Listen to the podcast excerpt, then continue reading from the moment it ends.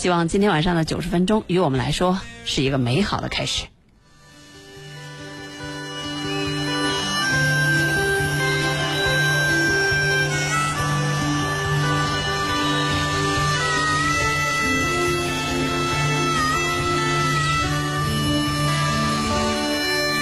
在遥远的天空底下。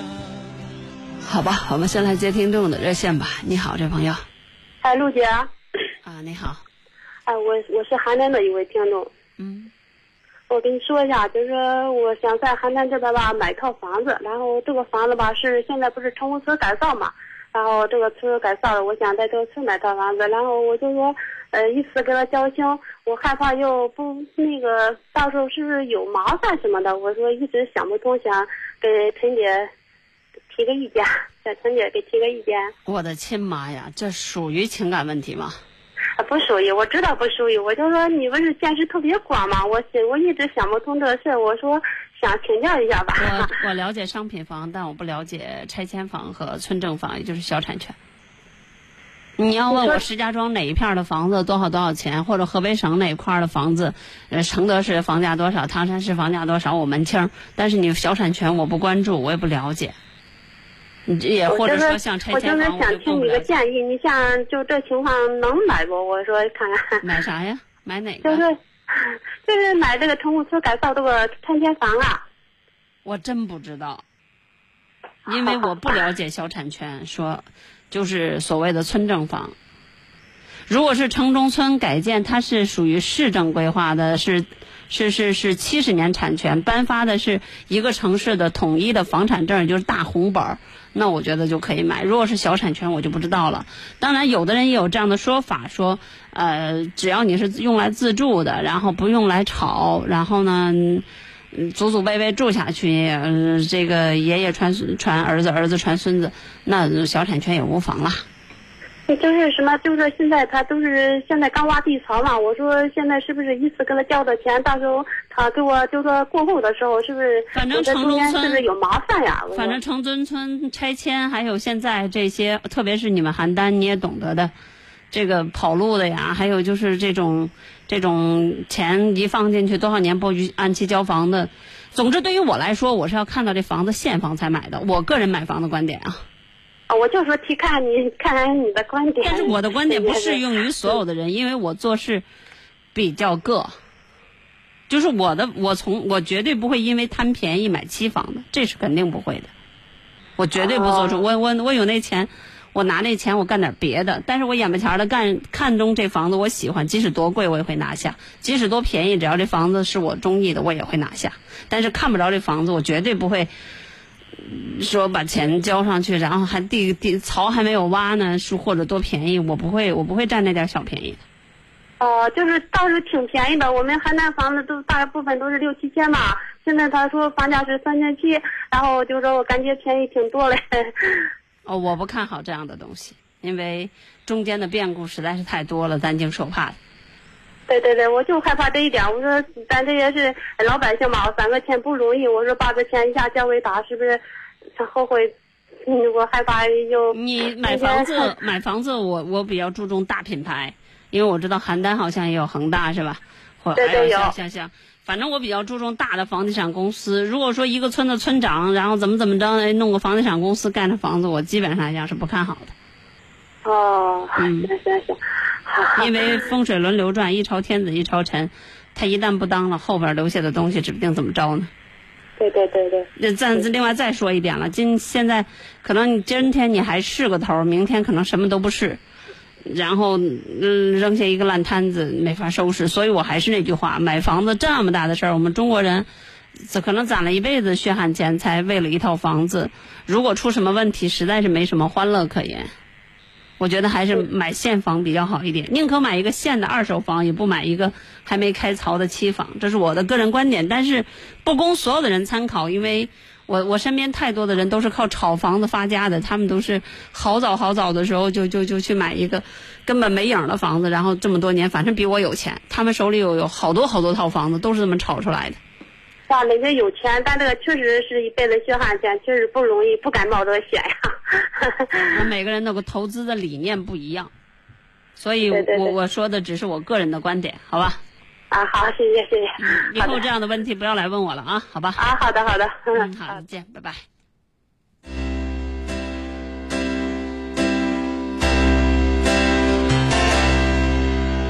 养几个孩子是我人生的愿望，我喜欢他们围绕在我身旁。如果这纷乱的世界让我沮丧，我就去看看他们眼中的光芒。总有一天我会越来越忙，还好孩子总是给我希望，看着他们一天一天成长，我真的忍不住要把梦想对他讲。总在他们的身上看到自己过去的模样，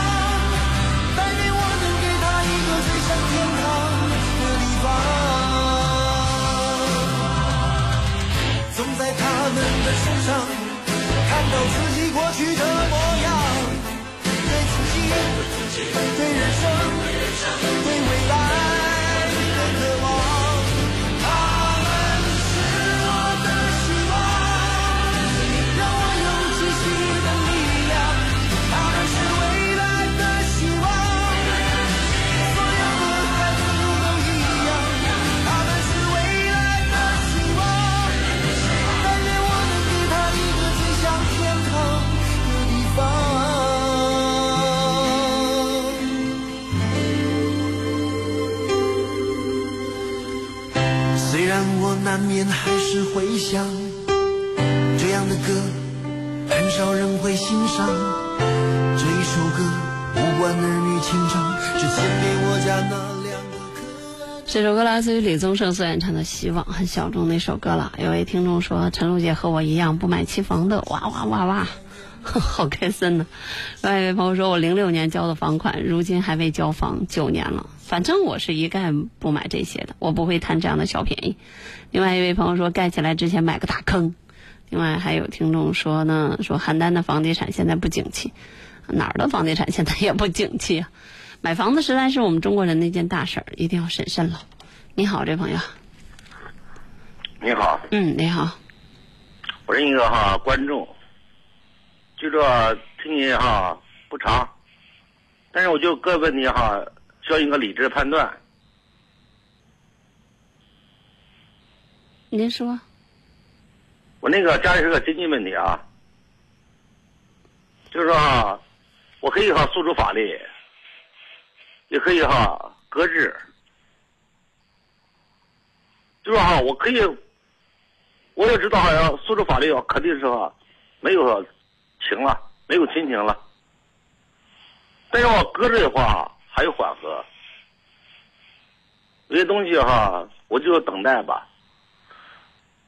直接原因就是嘛呀，我父亲哈已经去世了，然后一个房贴需要签字儿，只有我一个姐姐啊，她签字哈，我给他多少是我的事儿。但是哈，他不欠的，我这个钱我就领不了，法律规定。但是我有个原则，我就说啊，有早没早打一竿子。我父亲我一直照顾，现在法律规定一个闺女的话，哎，他有法律，我也承认。这个钱我我只能说，算了，我也不要了。当初我为这个走入手续啊，我付出很多。因为我在某上我有我的错误，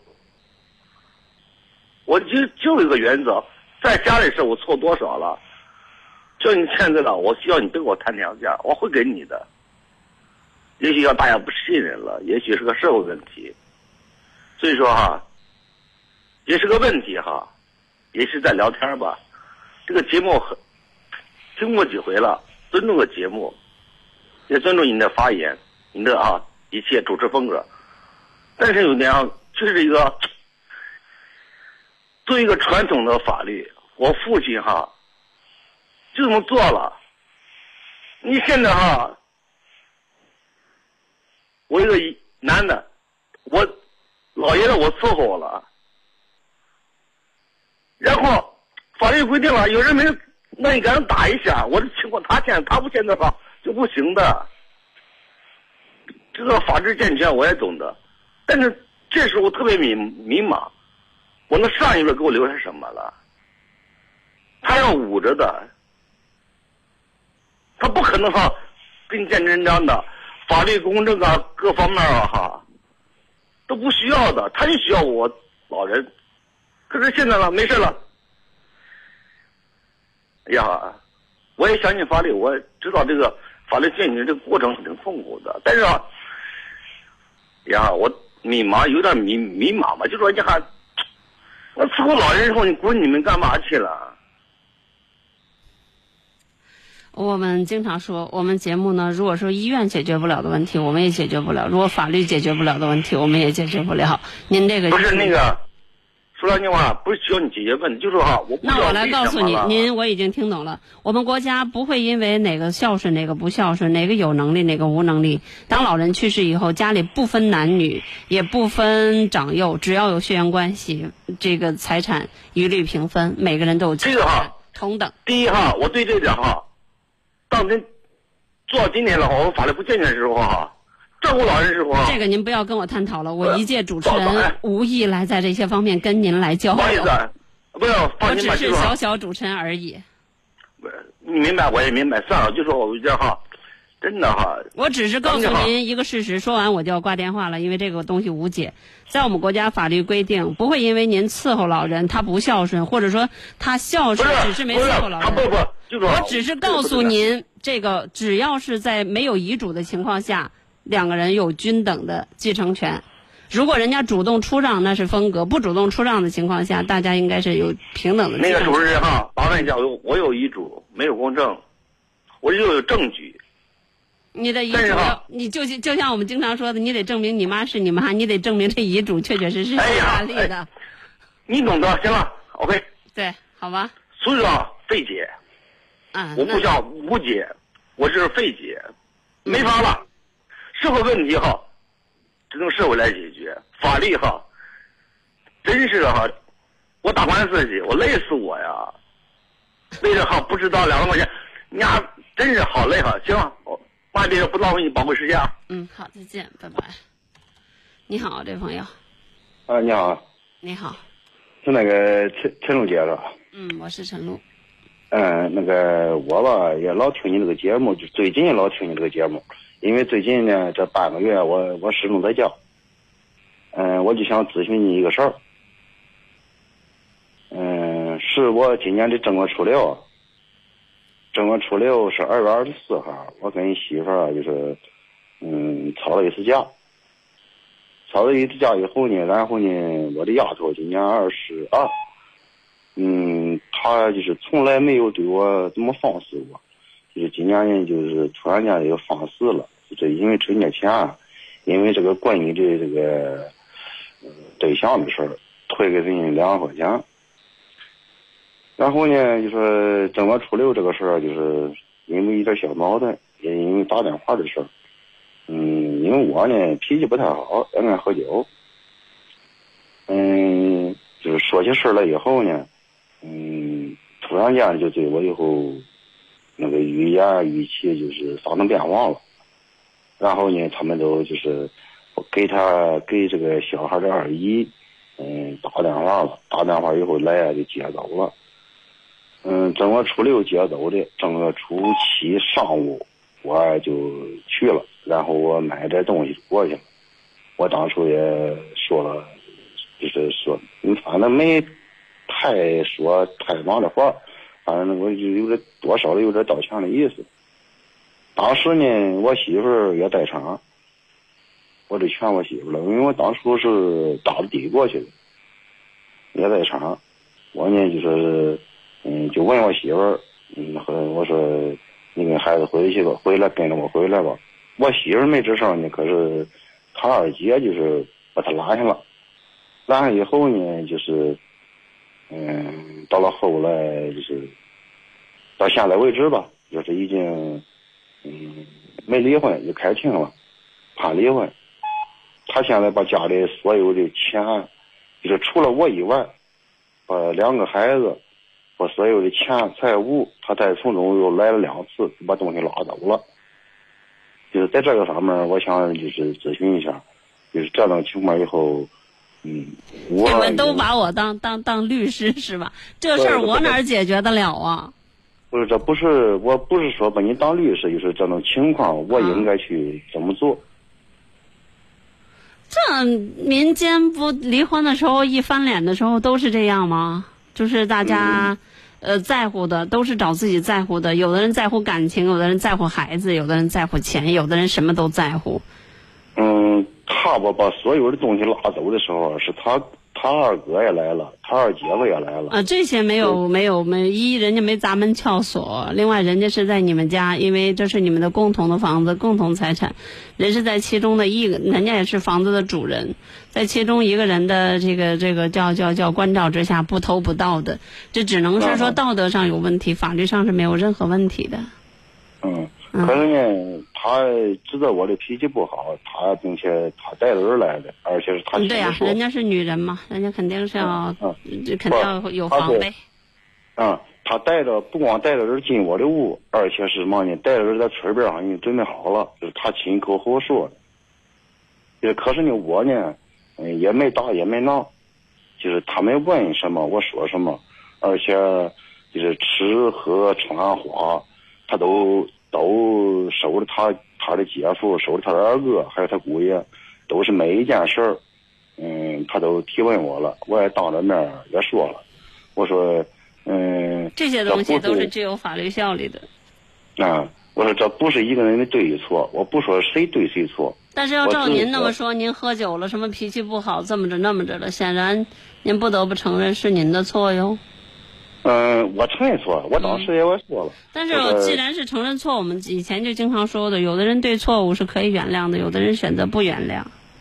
嗯，可是呢，我当时是这么说的，我说我只要最后一次机会，有的人愿意给机会，有的人就是就是我们经常说的，像有的人家庭暴力一打一辈子，有的人对于家庭暴力，别说家庭暴力，就是你轻轻动我一下，我经常讲你动我一下试试，就根本不给 对方机会不是，我给您举个例子，就说你啊不存在什么最后一次机会，就等于是当你犯错的时候，你已经就没机会了。这人与人不一样的哦。嗯，因为你看这个事儿吧，因为今年我这个丫头啊，今年二十二岁，她是五月一号的生日，我提前给他们打电话了，嗯，也同意了，可是呢，回来没看到人儿。等到六月十六号呢，是我小子的生日，我也提前给他打电话了。嗯，可是呢，他提前十多天，这手机一共就关机，我联系不上。而且我是那个沧县，就是这个沧州沧县刘庙这块的嘛，就是我的户口是。您要问我啥？别说这些了，这些没有用。您要问我啥？嗯，就是，就说他，我想见孩子，他不同意，我要通过法律要是走的话。你孩子不都二十多岁了？这个不存在同意不同意的问题。你孩子有胳膊有腿的，他看不住的。哎，因为我是个本身我就是个残疾人，因为我就是个。俺们结婚以后，我就是个残疾。嗯，呃，我告诉你，过了十八岁，法律已经不管了。嗯，那可是那个小子呢？小子今年刚八岁。嗯，八岁你可以要求，但是一般民间上来讲，如果人家不想让你看，即使法律判了必须让看，他一般也很难实现。这我们必须客观的说。可是我我当初啊，我通过他们从沧州把孩子的学籍也转走了，我也。转走以后，我也看，我到那那个学校的转走那学校也看过孩子。嗯。嗯，他姐夫就拉了，他还没来，他姐夫就来了，给我打电话了，说是去看孩子，你得问老姨。我说我没有必要问，我现在还没离婚，我离了婚我也有权利看孩子。嗯。可是一共现在他封锁了。这个我还是那句话，这都是属于法律范畴的问题了，我真的是解决不了。我只是想说的是，您早知今日何必当初啊？您本来就是残疾人，然后脾气还这么大。嗯，可是最近这些年，他始终忙活也不敢对。以前呢，别说，就是从零七年怀孕以后，怀了这个小子以后啊，就是他始终嘛也不干，就在家待着。我呀，就是农村的女性不都这样吗？嗯，就是，就是，可是就是是这样，我承认，你们咱咱娶得起媳妇，咱得养得起家。嗯。嗯，我就是一共就是在北京、天津干活，这些年始终基本上就有过年过节或者偶尔的回来一次。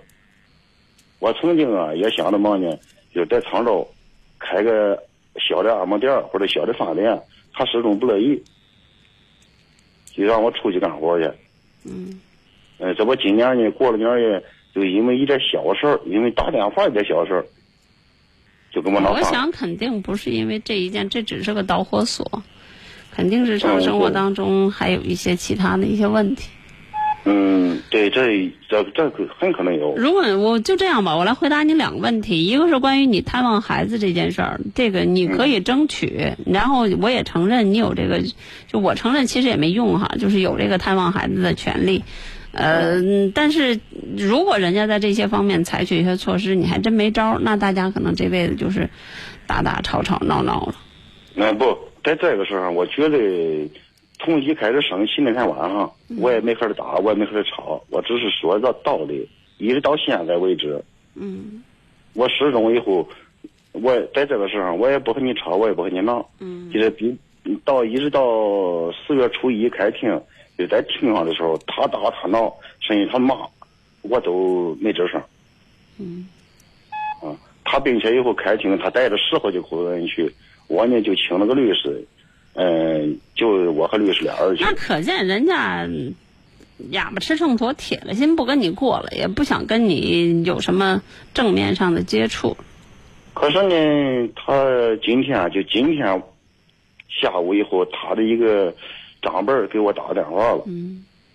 打电话就问我，说你看这日子怎么个过法？我怎么过法呢？我说这些年都是他说了算。我说我也不知道怎么过。嗯，现在呢，他把所有的东西以后，嗯，把我钱财物人，除了我以外，全弄走了。嗯。我说你问我怎么过，我说我也不知道。嗯。嗯，现在呢，我这不最近以后回来了以后，给这个我六月十五号不回来的嘛，六月十六号是孩子小小不点的生日，儿子生日。嗯，回来以后呢，我找他们找不着，而且我又是，嗯，我各处找去了。包括以后，哎，好多事儿我都找了吧，可是呢就找不到。最后呢，他一个那个校长呢就给我个话，说呢孩子就在附近，他没走远。可是呢，我就说呢，我就就是想见孩子一面，他就是不让见。这个我还真的回答不了您这个问题啊！我刚才已经反反复复强调了，这个嗯我没有什么招数说让您去去去见到这个孩子，呃，因为人家妈妈可能这是人家的目的，也是人家就是想要做到的一件事儿。呃，离婚本来就是缘尽，有的时候也是情绝，可能什么样的事情都做得出来，嗯，有的出人命的。有的那那个挑翻脸的，呃，有的可能反目成仇的都有，所以我觉得在这件事情上，你可能唯一能够使用的就是正常的法律手段，看能争取到什么样的一个地步，能做到什么样的程度。但是有一点，我再度提醒您，就是早知今日，何必当初？就是，呃，人要知道自己有软肋，知道自知道自己也会有为难、做辣的那一天，尽量的在日常生活当中有所收敛。我啊我我所以事已至此的时候，您就反观自身，看看能做点什么，然后能够达到自己的心思就可以了。嗯，对我我这个点儿我是我也考虑到了，我想就是嘛也不在乎，我只是想在乎这个小子，嘛也不在乎。嗯，但是人家知道你不就想在乎这小子，可能还很有可能就在这件事情上就不让你实现，因为在这件在如果他知道的你就在乎这小子的话，很有可能在这件事情上你们就扛上，明白我什么意思吗，先生？嗯，我明明白，这事我明白。我因为我咨询过好多律师，嗯，你你咨询过那么多的律师，我料定是不是我们说的大致都是一样？法律可以判，要求你怎么怎么样，要求他怎么怎么样，但是实际到现实生活当中没有操作性。对对对。你如果是国家机关单位的，不付抚养费，可以呃从他的账号里要求划拨。嗯，农农村不付抚养费的多了。如果说这个孩子，别说在农村，就是在城市里，两人要离婚了，谁想看孩子？如果不是通情达理的父母，可能都很难做到按约定那样什么去看，怎么怎么样，保持一种相对友好的关系，都很难很难的。对对对对对。所以我觉得在这件事情上，您要么咨询律师，要么日常生活当中，既然自己要看孩子，那就认怂，就是人家要什么条件，人家有什么要求，全答啊，应，那就不要再在其中就纠缠什么对错。啊，那那不可能，那不可能。啥叫不可能？什么不可能能自己，我只能自己想办法去。啊，对，所以我就说，如果您有愿望没有达成，您需要求着别人，或者说您需要别人的这个叫网开一面也好，还是叫叫叫这个给自己提供一个方便也好，那最好是拿出身段来，呃，放低点儿，然后去求别人，对远远要比你争来争去的更好说的多。这不是孩子要放假了吗？孩子要嗯放假放假了，我就用我的办法去做去，只能这样了。您这话什么意思？最后就给我来这个是吧？别吓唬人啊！我可不在乎这个，关我啥事儿啊？不是因为孩子放假了嘛？那你他不让我见，我可以领着孩子出去旅游去，我想法。你要这样的话，好果子在后边呢，互怕互啊，这世界是吧？啊，对，嗯，好，拜拜。哎呀，这世界真的是可怜之人必有可恨之处啊！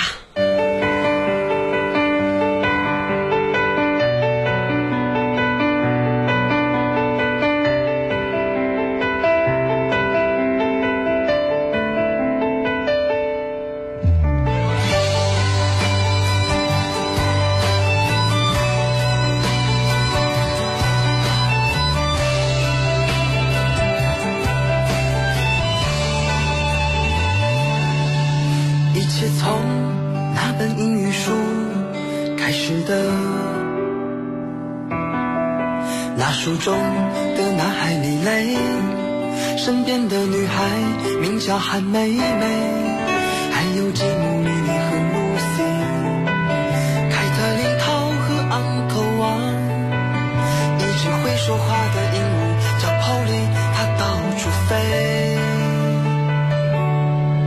好多年没有再一次翻开它，但那一段说的谁和谁，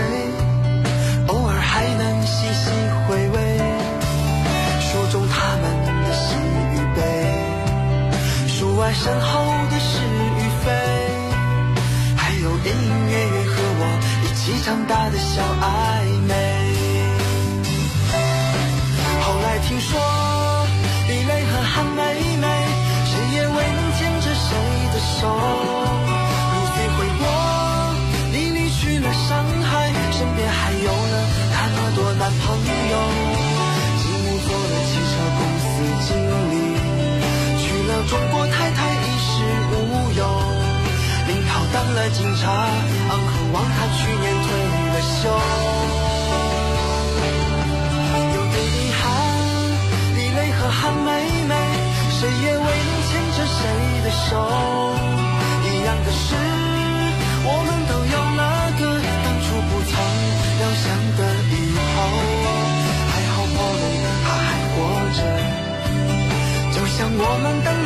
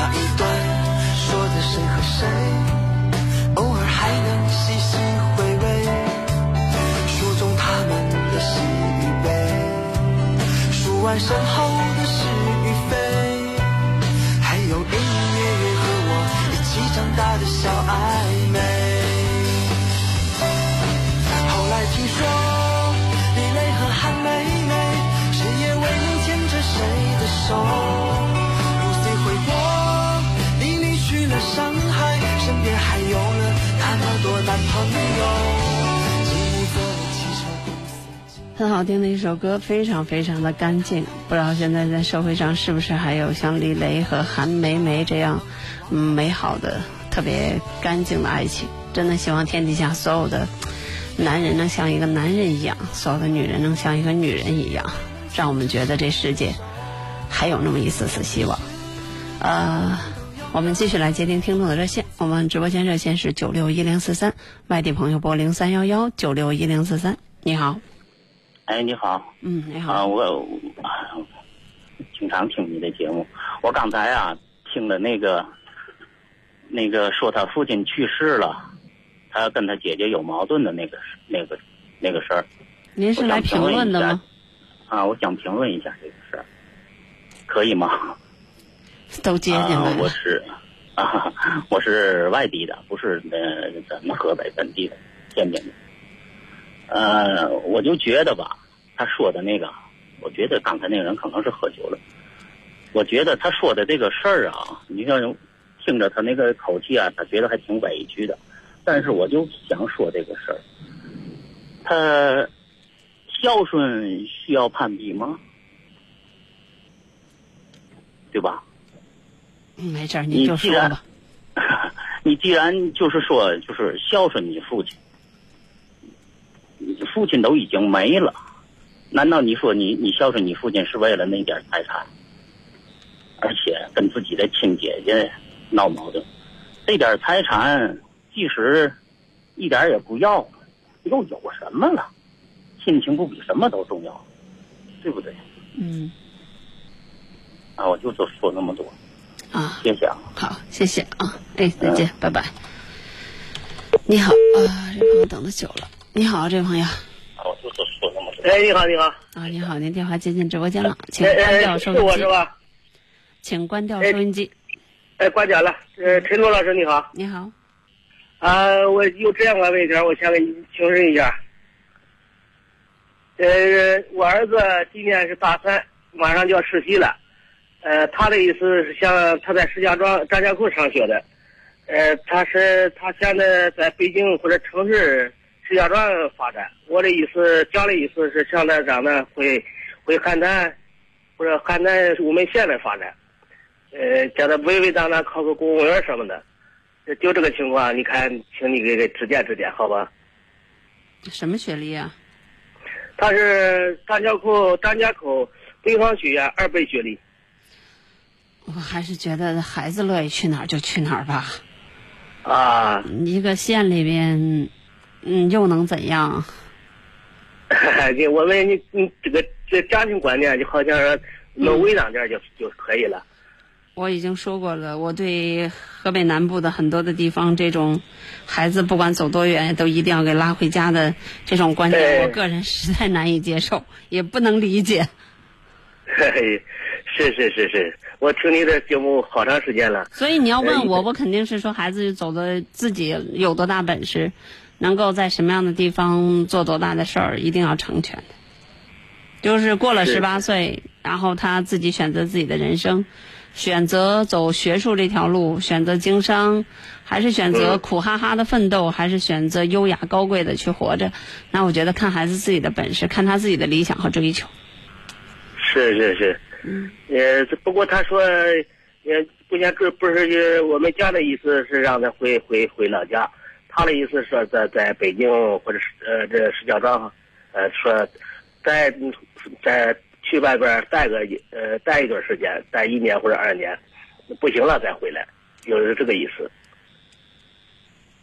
反正我的观点就是让孩子使劲扑腾。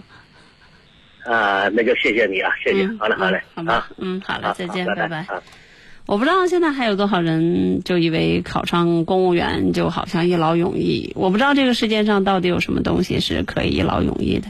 所谓的一劳永逸，所谓的有的时候就是所谓的安稳，我完完全全看你的内心世界，看你的本领到底有多大，看你的承受能力到底有多大，看你对未来的预知和判断有多么的精准。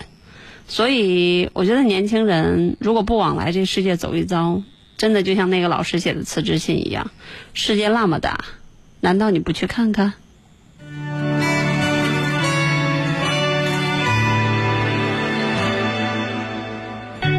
最讨厌要下不下的雨，可惜未来总是扑朔迷离。如果摔得越会飞行，快把我丢向最高的天空里。不喜欢。别人说我幸运，他们不懂我有多么努力。虽然冲动。好，我们来听下一位听友热线。你好，这朋友。呃，你好，你好，嗯，你好。哦，你好，你好，哎，我是吧？我想说一下，我儿子，我儿子谈了一个对象，谈了一个对象吧，他一开始这个媒人吧，媒人他没有说这个这个这个女方吧是二婚，啊，然后吧，我们也不知道，我说因为我也不知道，不知道。然后吧，过了呢有一段时间吧，呃，这个媒人就和我们套路了，说总瞒也瞒不住，对吧？嗯，然后吧，我我就和我儿子，呃，说清了，说清了。我儿子当时吧很纠结，但是呢，他们那时候吧已经接触了一个月了，接触了一个月了吧，有有一点感情了。吧，那女孩吧也不错，你看是也不错。现在就是，嗯，说到十一前后就就结婚，结婚我现在我儿子又，嗯，又反又又又又又又又不愿意了，说是我这个我儿子二二婚我太纠结，我这个都解不开，我不愿意了。愿意了，现在他妈吧，他妈就是他妈，我我我老婆非常喜欢这个这个这个这个女孩，嗯，我作为一个我我我说作为我我这个身份，你说我我和我儿子也谈吧，你说我他这么大了，二十四五岁了，对吧？我打也打不得，是我只只可以说吧，是吧？我说哎，现在社会这个也开放了，对吧？你二婚怎么和哎也都差不多，是？人好过日子就就就过日子以后就就就好，嗯，怎么说？但是呢，我儿子他也不也不听，就是现在非常苦恼，不知这个问题怎么怎么办？我不知道为什么你们你们都这么操心，所有的父母都这个样子吗？我觉得孩子都这么大了，二十四五岁了，是他娶媳妇儿，是他要在一起过一辈子，他自己心里过不去那个坎儿。也许不管他对还是不对，他过不去那个坎儿，那为什么不给他让他自己选择的权利呢？你们多喜欢都没有，都都不如他自己喜欢。我觉得这个时候不是什么劝的问题，只是把该说的说了，然后说完以后，如果他就是计较这件事儿，那那那我觉得就没必要再做什么任何的努力了。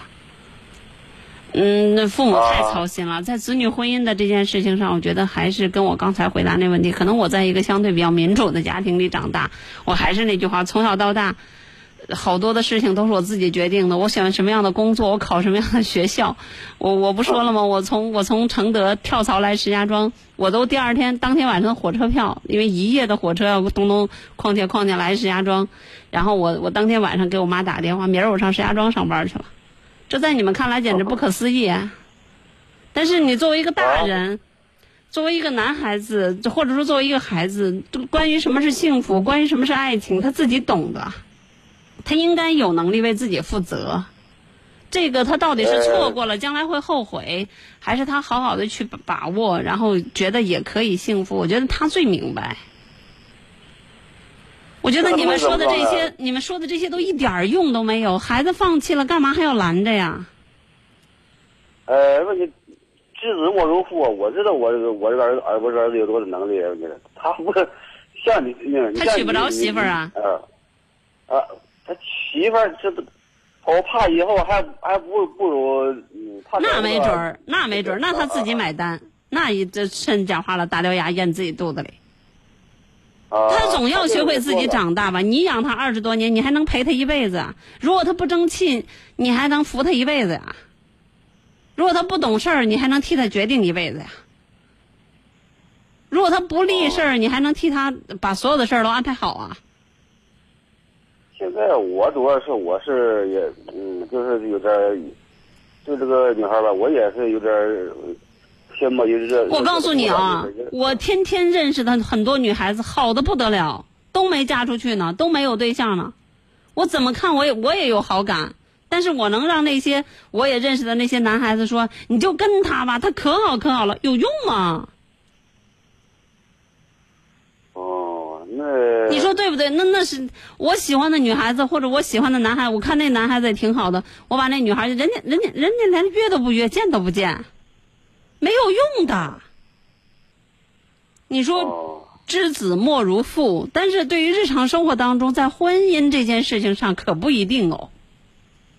另外说句实话，啊随着社会的啊变化，这知子莫如父可能可能过时了，可能过时了。呃，嗯，平常我我我家儿子吧，还挺听话，还挺老实，还还按我这么认为的，他也没主意，啊，所以说呢，我嗯啊我他这回这这回吧，他那只能说明他长大了，啊。他能够为自己的行为负责，嗯只能说明他长大了、成熟了。啊，他说说他说你放你们放心，我以后我以后就是打光棍儿，你放心。我对呀、人家小伙都说出这样的话了，那你们你们干嘛还非得往一块儿捏呀？我不否认这个女孩可能很好，但是就如就跟就跟我们经常说，现在有的人都未婚同居，那指不定都怎么回事儿呢？那说不定即使即使是没没结婚的，说不定都指不定处过几个男朋友或女朋友呢，是吧？但是有的人就纠结在这件事情上，只要一领了结婚证，就好像离婚的怎么怎么着。我是觉得，这说实话，我死瞧不上这样的人，但有什么办法？人家有权利在这些方面计较。是啊，就跟我说的，啊我还死瞧不上石家庄人，或者是这个这个河北这个这边的人，待着没事儿就哎呀太远啦！一说这个姑娘找自己家儿子找个哈尔滨的，一说自己家家儿子找个延吉的，举个例子啊，就说哎呀太远啦，这将来日子怎么过呀？我死瞧不上，但是没办法，人人家有这个权利，人家就喜欢找家门口的，找一条街的一个胡同的。哈哈哈。哎呦，你按您这个意思就是就是这个爱情的事儿、婚姻的事儿，实在太私隐了，实在太个人化了，千万掺不得任何别人的主观的意见。我说了，我认识的好姑娘、好男孩挺好的，我真心以为他们能走到一起，但你后来你发现。我现在都学会放弃了，我觉得真的这个毫无任何的理想主义可言。那那好，就就就就就这样吧啊。好吧，人家人家小伙子都说出了，我将来宁可打光棍儿也不也也不找个离婚的，你们还还啊还还干嘛呀？啊，就是他说这句话太绝了，就是我以后我打光棍儿，你放心，我不瞒着你们啊。就是就一句话，我就我就我就再说，我再说什么话也没没什么意没什么意思了。嗯，对啊，对啊，对啊。啊，就是现在这个，嗯，他他这样话说，因为人的主观的偏见，这种偏见，这种所谓的就是所谓的价值观念，其实是蛮难改的，真的。人家说的一方水土养一方人，人家说一个家庭就像您您就是养出这样的，比如说孩子，他有什么样的性格，他有什么样的命运，呃，他有什么样的就是审美，他有什么那样的观点，这真的很难改变的。您不要再试图在这些方面说给他洗脑。如果他真的那么好洗，我想您也会担忧的，因为他他就成了一个没主见的孩子，将来也会过得不幸福的，好吧？是啊，原问题是原来他没主见，现在这一次吧，他倍儿有主见，就是说铁了心了。说你你如果呃如果你们说结婚，呃，就这个让让我结，我也结，但是你们磕他过，我不磕他过。这样的话，我那呃人家都说成这样了，您还您还说啥呀？行了，就这样吧，好吧？这啊，好好好好啊，再见啊，拜拜。你好，哎，你好，嗯，你好，我还以为今天是男人专场呢，终于听见女人的声音了。你好，嗯嗯，我想今天想咨询一下我和我老公的事情。嗯，怎么了？我老公现在就是经常出门打工，他在出门的时候哈还可以，不知道为什么他老一回家呀，没有几天老是争吵，老是吵架，为一些鸡毛蒜皮的事情。我觉得我也是挺心疼他的，因为他老是出门打工，呃回到家里，这个孩子们，我也是在家带孩子，没有什么经济收入。那您要问我啥呀？您要问我啥？我真是为什么他老是对我老是种种的不满意呢？你看，为什么老现在老觉得跟他有点处不下去了？是你跟觉得跟他处不下去，还是他跟觉得跟他跟你处不下去啊？我跟他呗，为什么呢？就是因为他老跟你吵架，一般都是你挑事儿还是他挑事儿啊？一般都是他挑事儿。嗯，一般都在哪些方面嗯遭嫌弃呢？你比如说，你跟我说一下，举个简单的例子。举个简单的例子，比如说我呃是出门买东西的话，嗯他会说：“你买为什么要买这个呀？不买那个呀？”我说：“你有你要是如果说你给我买那个那个，我肯定是给你买。就是说你买回来，他就是会嫌你买这个。最近还有一个事情就是，我们家儿子检查出来了，就是近视眼了。我想我就想给他配个镜子，因为孩子毕竟还小，检查出来医生就是说，如果你不配这个镜子的话，孩子的度数会可能会增加的。但是他不同意，他觉得孩子太小，戴镜子怕摔着。我的考虑就是说，如果不配这个镜子的话，我感觉我本身就是个近视，度数会增加的越来越多。可是这个事情，我感觉如果这样的事情，这样的事情，不管你老公是打工的，还是公务员儿，还是大博士，还是小小学毕业，都会有争执，夫妻两口子，不是这样的事情很难达成共识的。呃，我一个朋友的孩子现在可能是十七了，到现在为他是近视眼，到现在为止，呃，他近视应该有个六七年了吧。到现在为止，依然是爸爸让配，妈妈不让配，两个人都高级知识分子。小孩子现在还裸着呢，就是裸着这个眼睛呢，也不戴隐形。我我只是告诉你这些事情，两个人之间有点争吵，很正常。我不知道你为什么会有这种感觉，说他他他他，比如说像像叫看你不顺眼呀、等等等等。两口子过日子，我觉得稍微的吵一吵，或者说有些观点不一样，很正常的，都别放在心上。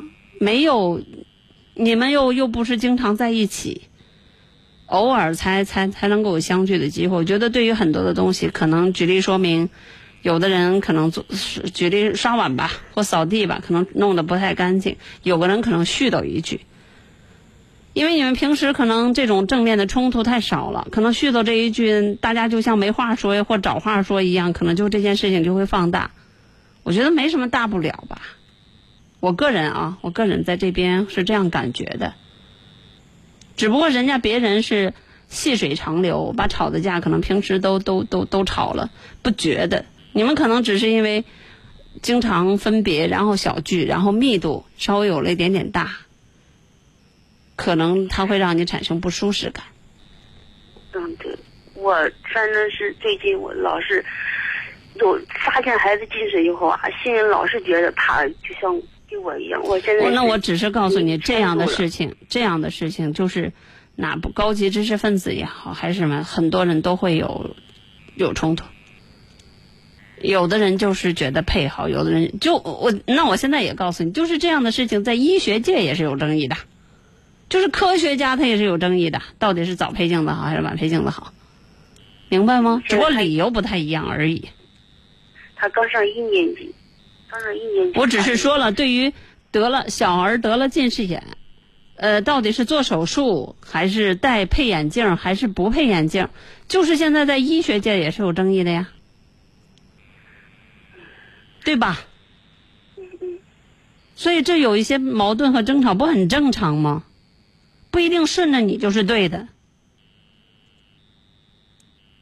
我我举一个简单的例子，呃，如果小孩戴了眼镜，一摔倒还真容易碰到眼镜；二打篮球啊这些意外，因为小孩子不会这么小的孩子不会保护自己。还有一点就是会增加很多额外的费用，因为知道小孩戴这么大眼镜不可能配普通眼镜，他要戴配那种带着皮套的，就是能够套在头上的。然后小孩子更别提会丢。还有，那自然而然与之的所带来的，可能就是小孩子的自卑心，因为别人可能不戴，他戴，可能会影响性格，这都没法说的，明白吗？哦，一方面确实没有想到。你自己想想，这么多年戴，比如说我，我可不可以在你是深度近视？那如果是这样的话，那你想不想，你会不会因为这个而感到过自卑过？戴眼镜肯定是特别的累，但是我考虑的是。如果他不戴眼镜，到十八岁以后就不能做激光了。十十八岁以后才能做手术。我就是怕他发展成重度近视，根本就考虑不。如果你家有遗传，如果你家里有遗传的话，这个早晚的事儿。医生医生也是说，可能可能发展成重度近视。那那我告诉你，他戴不戴眼镜都是那个样子。我我就我就说个二把刀的判断。明白吗？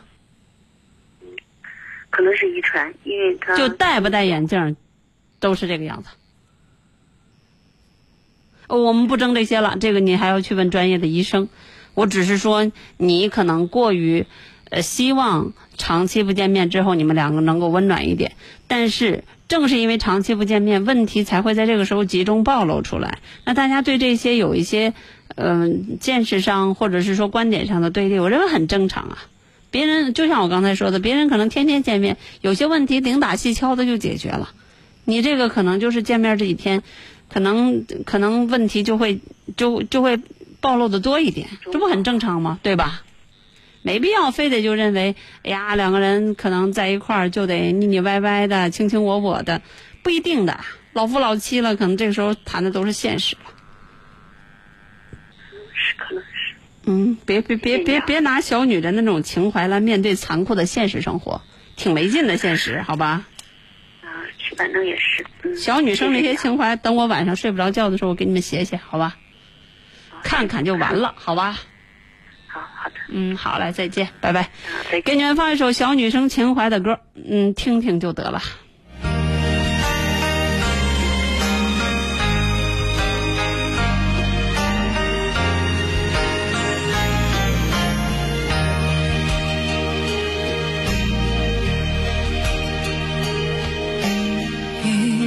气息是回家的小路，路上有我追着你的脚步，就像片保存着昨天的温度，你抱着我，就像温暖的大树，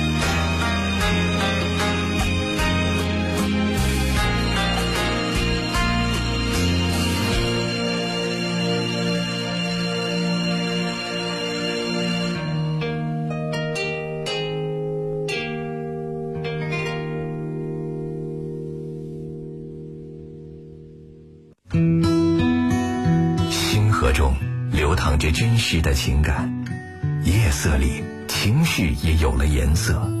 午夜时分，那些感情的心事，细细密密，那些真诚的、坦率的交流，总有一句说到你心里。夜已深，情正浓。每晚二十三点，河北新闻广播午夜情正浓，欢迎继续收听。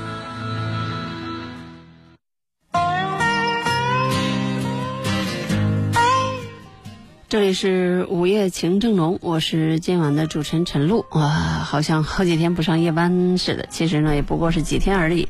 今天的九十分钟呢，希望能够回答更多听众朋友的问题。我们的热线电话始终为你开通，九六一零四三。听众朋友们呢，也可以通过我们的官方微信和我们微信互动，语音和文字都好。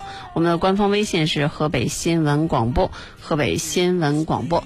当然呢，你也可以关注我的个人订阅号，哈，有一位听众在我的个人订阅号上发了二十二条，你就不能把那些东西发成一条吗？他把自己的事儿想起一句吧，一个回车敲过来；想起一句啪，一个回车敲过来。我的个人订阅号呢，是因为我的个人微信号已经加不进任何的好友了。然后呢，我也做了一个个人的情感热线，呃，号码已经申请到了，明天到实体店里去拿卡。还记得前两天的时候，我说我自费给大家申请了一个电信的号。傻乎乎的办完那个电信的号以后，发现没有电信的手机，所以没办法，一百块钱扔给中国电信，然后又重新办了一个中国移动。过两天在节目当中会公开给大家，是一个手机的号码。当然，希望大家能够尊重我的个人的生活。然后，一般来讲，我是晚睡晚起，对，晚睡晚起 没说错。呃，希望听众朋友们有事儿就说话，没事儿别聊天儿。啊、我的个人微信号是陈露一零四三，陈露是全拼，一零四三是我们的主播出频率，啊、名字叫幸福是情歌，是我个人的，啊、不要讲究聊天儿，有事儿留言，而且是最好是大段的。你好，这位朋友，你好，主持人。你好，呃，就是我现在挺困惑的。我和我老公结婚，从人介绍到结婚，到现在已经有十年了。啊，就是以前我没有吵过，现在就是经常吵。完了，其实主要就是他们家里边老是挑事儿。我就长话短说吧，就是在孩子两三岁那年，嗯，就因为我我不是，呃，我晚上洗脸嘛，我洗完脸完了，孩子跟我后边，他也跟我后边，完了孩子就说妈妈抱抱我，我说让你爸抱吧，完了孩子就哭了，哭了完了我就有点生气，我就发火了，我说让你爸抱怎么了？完了还不是和婆婆在一个屋住吗？嗯，老家是睡炕，就是在一个炕上住的。完了，那个公公就有点生气，就冲我吼：“啊，这怎么了？”哇哇的吼的。我说怎么了？我说孩孩子让你把孩子惯成这样，我管我自己孩子怎么了？完了，他们就冲我吼。完了，我婆婆就说啊，打孩子往死里打呢，一下我就火了。我说你什么时候见我打过孩子呀？我说他是我亲生的，我说我不可能去那啥，他是我身上掉下的一块肉，我可能去打他去啊。完了，嗯，反正就是他们家就老两口说的骂的就反正吵的就，他妈就有点不高兴，说啊不管了，说儿子都指望不上，孙子更才是了。这就是我就感觉他这就是。就因为他儿子没有那啥，没给他做做了主，完了我就冲他喊，我就说，我嫁给你这么多年，我受不完的委屈。完了他妈就穿衣服说啊，不管了，走。我说你别走了，我跟你走吧。完了他爸就说放不下你了，怎么着？骂的反正就是说的挺难听的。他妈就说我看你也不像过日子的人，就让我俩离婚嘛。后来我就走了，我大半夜的十点半我走了，我走了没有一个人去找我，连路灯都没有。月亮也没有，我自己挑起旅店，完了我自己就在旅店里边住了一晚上，我哭了一晚上。第二天我早起起来也没人找我，后来我就直接走了。完了，我给我妈家里边打电话，我怕他们担心，我就跟我妈说：“我说妈，没法过了，人家都不让要，都要离婚了。”我说就只能离了，我就跟妈他们都说好了。后来。我妈又给我打电话说，她去你姥姥家找你了。我姥姥家在东边住的，我大姨家在西边住的，我家在井北边住的。我说大半夜我也不可能去我姥家和我大姨家。完了，我妈给我打电话说她去你姥姥家了，哭了，说是骂也没骂，打也没打，说你就自己走了。我说她还要怎么那啥呀？我前脚走。半夜十点半，我前脚走，他后脚就把门把大门就划上了，就就怕我进去。这是一次，还有就是给孩子起名字。呃、不要叙述这些事儿了，直接问为什么，直接问要干嘛，问我什么问题？我就是觉得啊，因为很多很多，我现在一句两句也说想离婚吗？我有这个想法，因为实在过不下去了都。就因为这个就过不下去了。我告诉你啊，我告诉你啊，就刚才你说的那些，我觉得你很不像话了。不好意思为呃，老人训孩子没有问题的，但是小孩子顶嘴，这很是问题的。你作为一个晚辈，跟公公婆婆顶嘴，或者说跟公公婆婆来狡辩也好，或者说哪怕是辩解也好，而且措辞可能什么的话我，以前没有过，以前我一直都是爸妈喊的。我那次有一次，我就说：“我说爸爸，我花的没钱了。”那孩子那会儿孩子还在哺乳期，我就说：“爸爸，我花的没钱了。”人家就跟我说：“没钱，这没有那没有。”不等两天，喝完喝了酒了，回来跟回来就跟我闹，说别人都是外人，把我孙子留下来就行。这是这是我们家的根儿，别人都是外人。一会儿就说啊，你奶奶、你爸爸、你妈都滚，就把我孙子留下来就行。完了后来就人家没单独说你啊，对吧？嗯啊，人家说的是主持人先听我说他。爸爸。后来他就给他闺女打电话说啊，闺女爸爸今天喝高了，啊，说你猜猜爸爸吃什么？完了，估计是他闺女说没钱了，说啊你要啥给啥，没钱爸爸给你钱，怎么怎么着？我就在跟前了，因为我刚跟他要完两天，就这样。还有就是买房，买房的时候，我老公就说写他妹的名字，我说为什么呀？我说现在什么事儿都有可能发生，万一有一天你妹那啥呢？后来他说那就写我爸的名字。我说为什么你不敢写你的名字呢？他就说你每次一生气就闹离婚。我就跟他说我有，我说我有什么本事呀？我说打打不过你，骂我也懒得跟你吵，啊，完了他的意思就是说怕我离婚跟他分分家产。我就跟他说，我说没事儿，你写上你的名字，完了我再给你摁上手印签上名。我要我就是真的要有一天跟你离婚的话，我说我绝对不会拿一分钱，我只拿走我自己属于我自己的东西。反正就是那天以前不怎么吵吧，现在是总是吵架。还有那天能不说这些琐琐碎碎的事儿吗？因为，这是最主要的，现在他不给我钱了，因为人家也不想跟你过了吧？没有，他不离婚。那为什么不给你钱了？他一个月也就两千，最少两千，反正三千差不多。以前给你多少啊？以前以前不管挣多少钱，最起码工资卡在那放着，花的没了。那起码人家那内心里可能觉得你也不想跟人家过了呗。人家我从来都没有。那怎么怎么怎么就到了这样的地步，人家连钱都不给你了？我还结婚，孩子都挺大了，我还出外边打过工呢。两个人就等于分过，分了差不多到两年了，有你们现在都分居了，现在分了。因为现在人家就那天就跟我说，孩子还在那儿等着，你让我管你。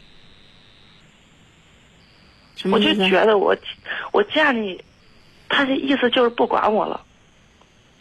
反正现在钱也不给，反正，就从你说的这些来讲，我我不认为你在这件事情上有多聪明，因为嗯，这个你去跟公公婆婆去较真儿，你去跟人家的亲生的闺女，或者是话里带话的，人家或者说这句话不中听，但是他理儿是那个理儿。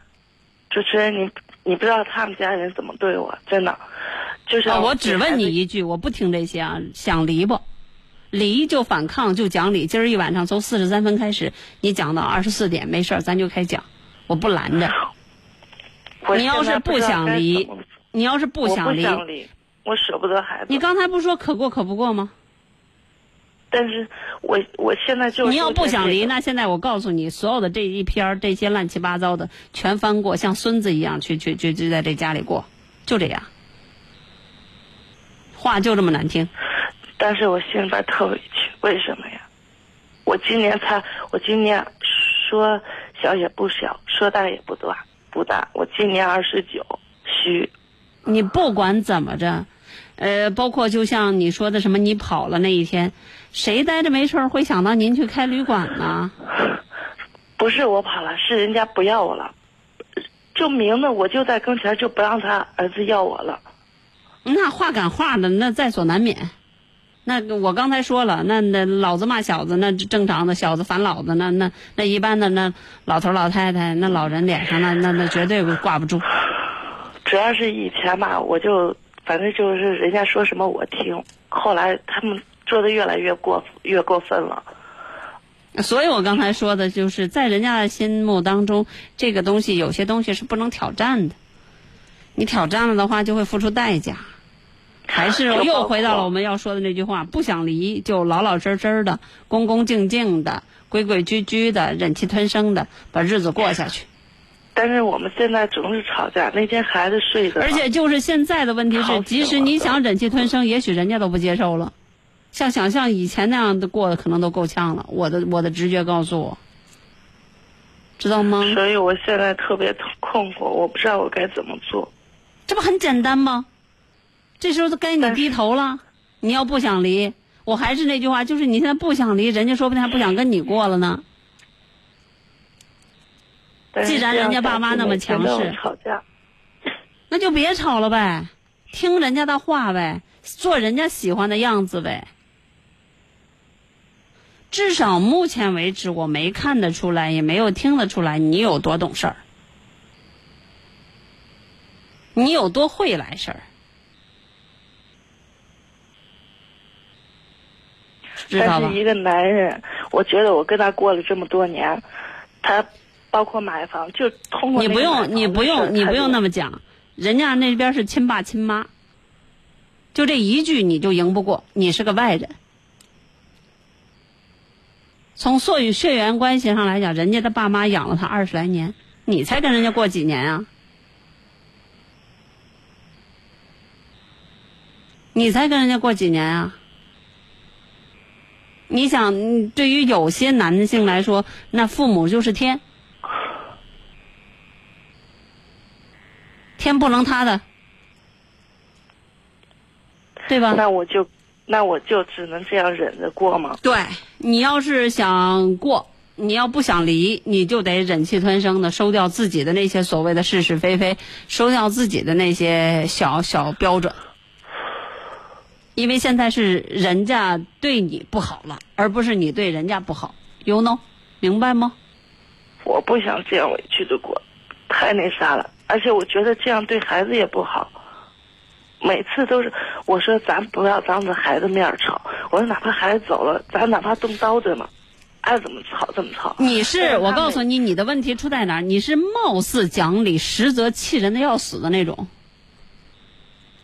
人家在那种情况下已经很难平静了，你再告诉别人去保持风度和修养，这做不到的。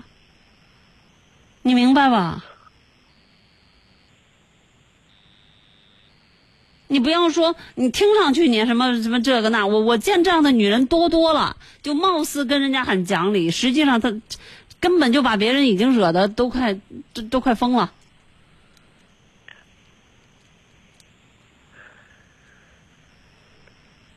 我只是希望你能够稍微的冷静下来，去想想目前的局势，去分析一下你所面临的是什么。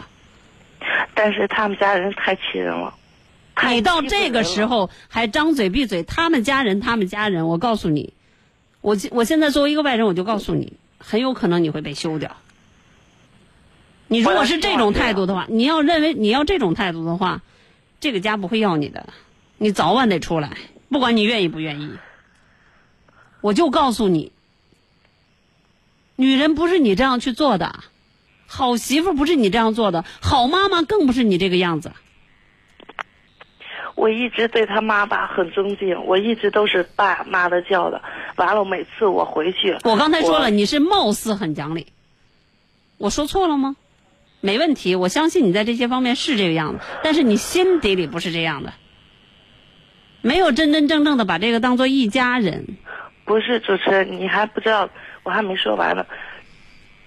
就是他他妈，估计开始我是，我也不知道是从什么时候，他妈妈就对我意见很大，就包括我吃饭的时候，用眼睛就瞪着我，我就从镜子里边一看，人就瞪着，就包括说做起什么饭了啊，一张桌子，人就直接，他他妹妹回来，不是有个妹吗？他妹回来，人直接放到他闺女的跟前儿。你妈回家不是这样对你吗？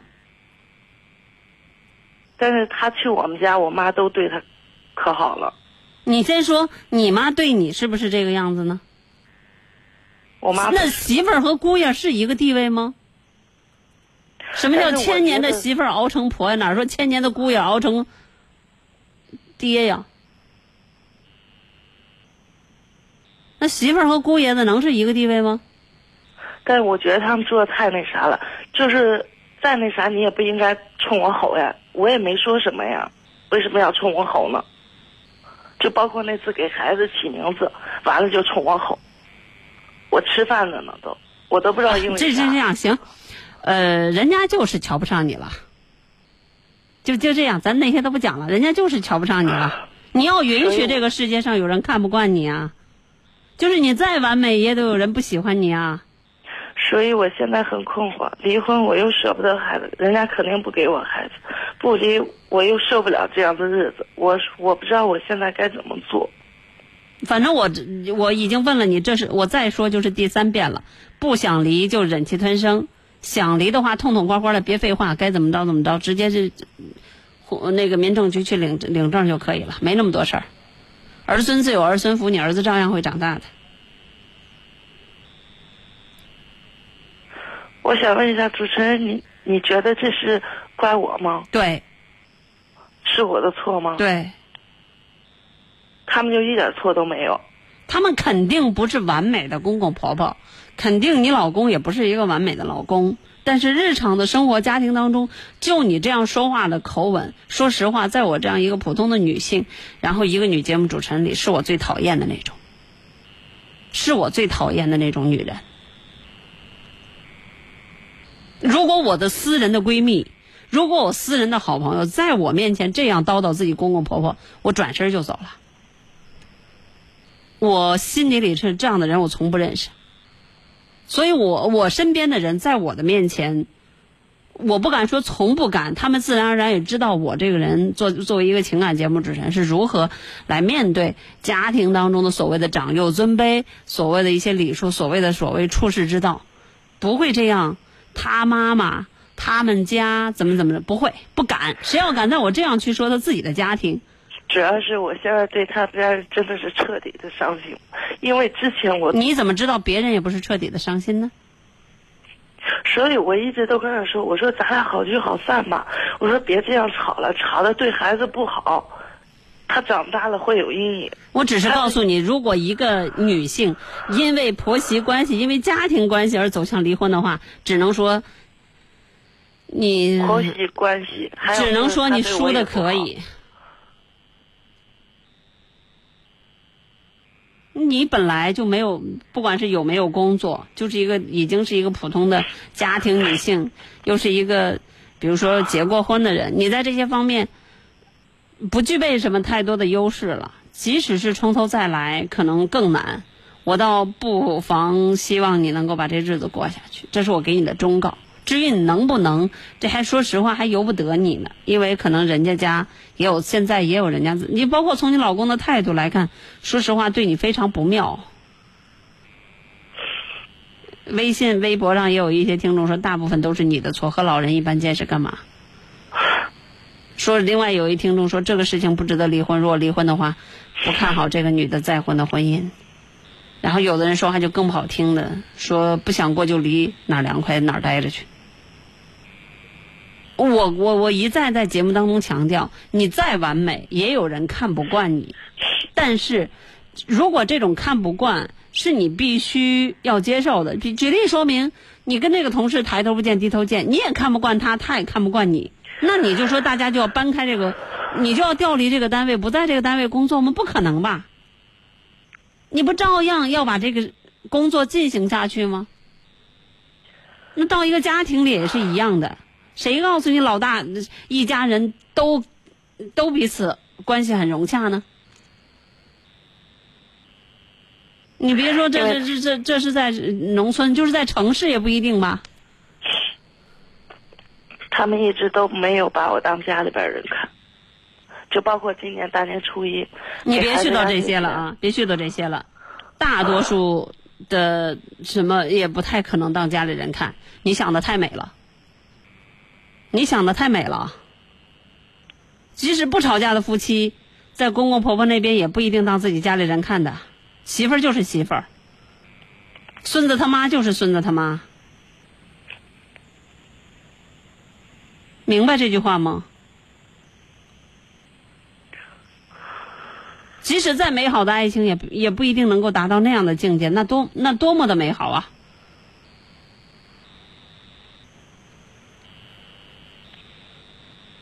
试想一下，是不是这样？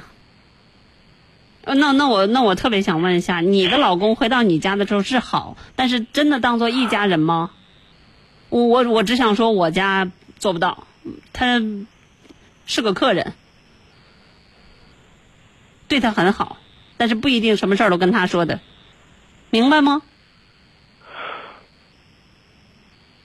我不知道你自己家有多么的理想，非得让别人把你当做亲的，亲的就是亲的，不亲的就是不亲的，有啥不服啊你？不是有啥不服啊？好的，我明白了。好吧。自己再好好想想吧。我我虽然说的话不是很中听，但是我真的是觉得你这边问题比较多。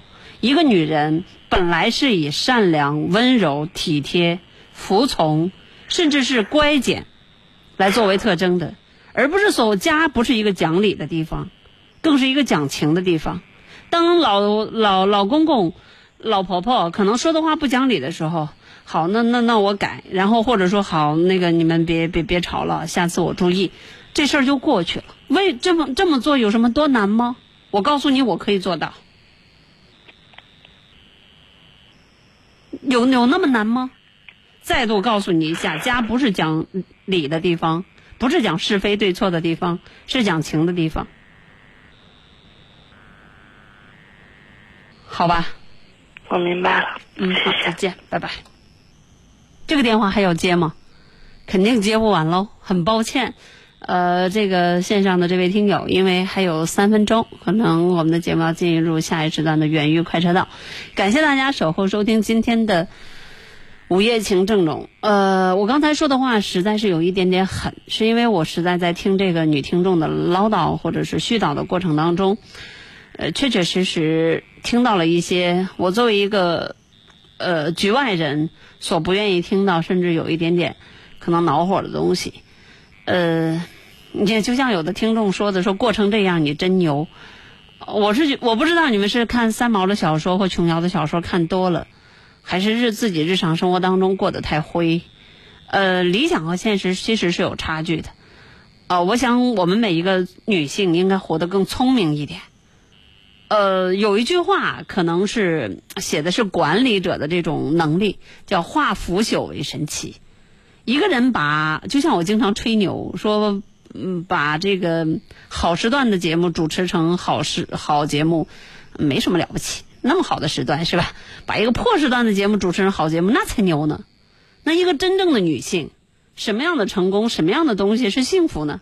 不是说有一个爱你的丈夫，有一个都喜欢你的公公婆婆，能够把这个家庭料理的很好是幸福。而是即使对方不喜欢你，即使对方也不爱你，到最后依然对你不离不弃，那才是幸福呢。感谢收听，拜拜。